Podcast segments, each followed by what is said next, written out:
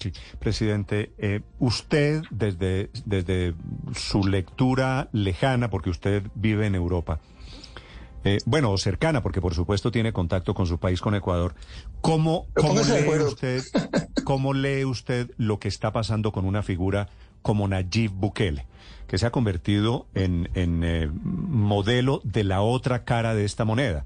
Eh, Bukele es la respuesta eh, llena de autoritarismos y llena de excesos también, pero no es el contrapeso, el péndulo político después de que América Latina fue conquistada por la izquierda? Para empezar, mire, creo que de, el 80% de las entrevistas que tengo, sobre todo con medios latinoamericanos, preguntan ineludiblemente sobre Bukele. yo pregunto a su vez, ¿cuándo alguien mencionó a un presidente de El Salvador? Algo está pasando en El Salvador, algo interesante. Algo está haciendo Bukele, tal vez de bueno. Yo en principio tiendo, quiero otorgar eso siempre a las personas que actúan de buena fe, con recta intención. No me cae mal el presidente Bukele. Creo que grandes males, grandes soluciones. El problema de la inseguridad de Salvador era insoportable, pero creo que hay límites éticos universales. Esos límites se llaman mínimos éticos universales, los derechos humanos. Y claramente en El Salvador se están rompiendo derechos humanos, no hay debido proceso, en estos momentos es el país tal vez con más presos por habitante del mundo. Tiene, tres, eh, tiene más presos que Ecuador, que tiene el triple de población.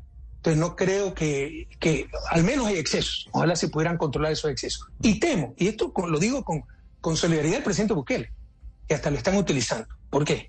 Porque ahorita hay un gran mal, la inseguridad. Él se la ha jugado, ha roto constitución, derechos humanos, militarizó hasta la asamblea, acuérdense, entró con militares y todo eso. Se ha peleado con Estados Unidos, se ha peleado con la prensa y mientras sea útil lo van a seguir apoyando. Luego lo votarán. Mire lo que le pasó a Fujimori. A mí me recuerda mucho Bukele a Fujimori.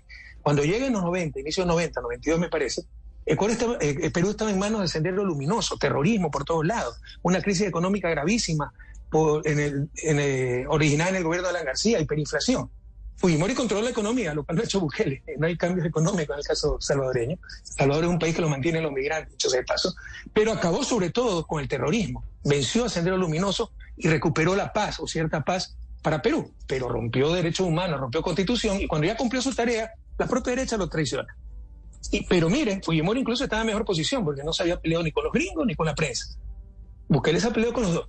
En otras palabras, ojalá me equivoque Ojalá, porque le insisto, me cae bien Bukele, creo que actúa correcta intención. Ojalá me equivoque, pero Bukele puede ser el futuro Fujimori de Centroamérica.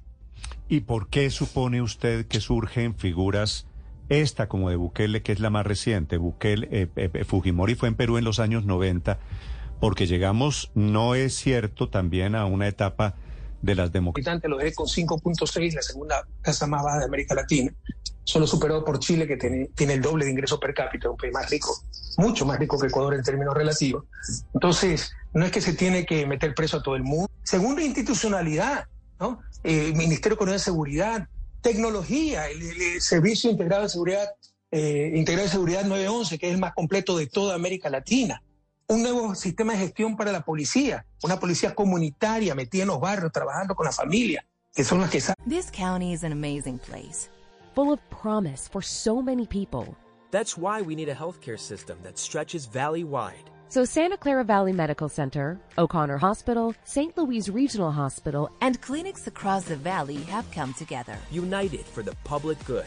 Creating more access to the kind of forward-thinking healthcare everyone in our community deserves. That's, That's the, the, power, power of we. Santa Clara Valley Healthcare. Learn more at scvh.org. Wonder why it's called a mixtape? Because it's a mix of history and ambition, just like Remy Martin VSOP. They are a blend of the best the best DJs and rappers, the best samples, the best drops in the game. Find DJ Shortcuts Remy Martin VSOP mixtape mural located at 11th and Folsom Street and scan it for a chance to attend the exclusive Remy event. Remy Martin Cognac, 40% alcohol by volume. Imported by Remy Cointreau, USA, New York, New York. Please drink responsibly.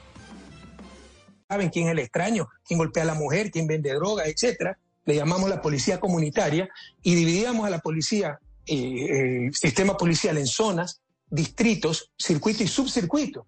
Y el subcircuito tenía un teniente y para ascender a capitán tenía que dar resultados, y así sucesivamente. Entonces es un plan integral. Lamentablemente la derecha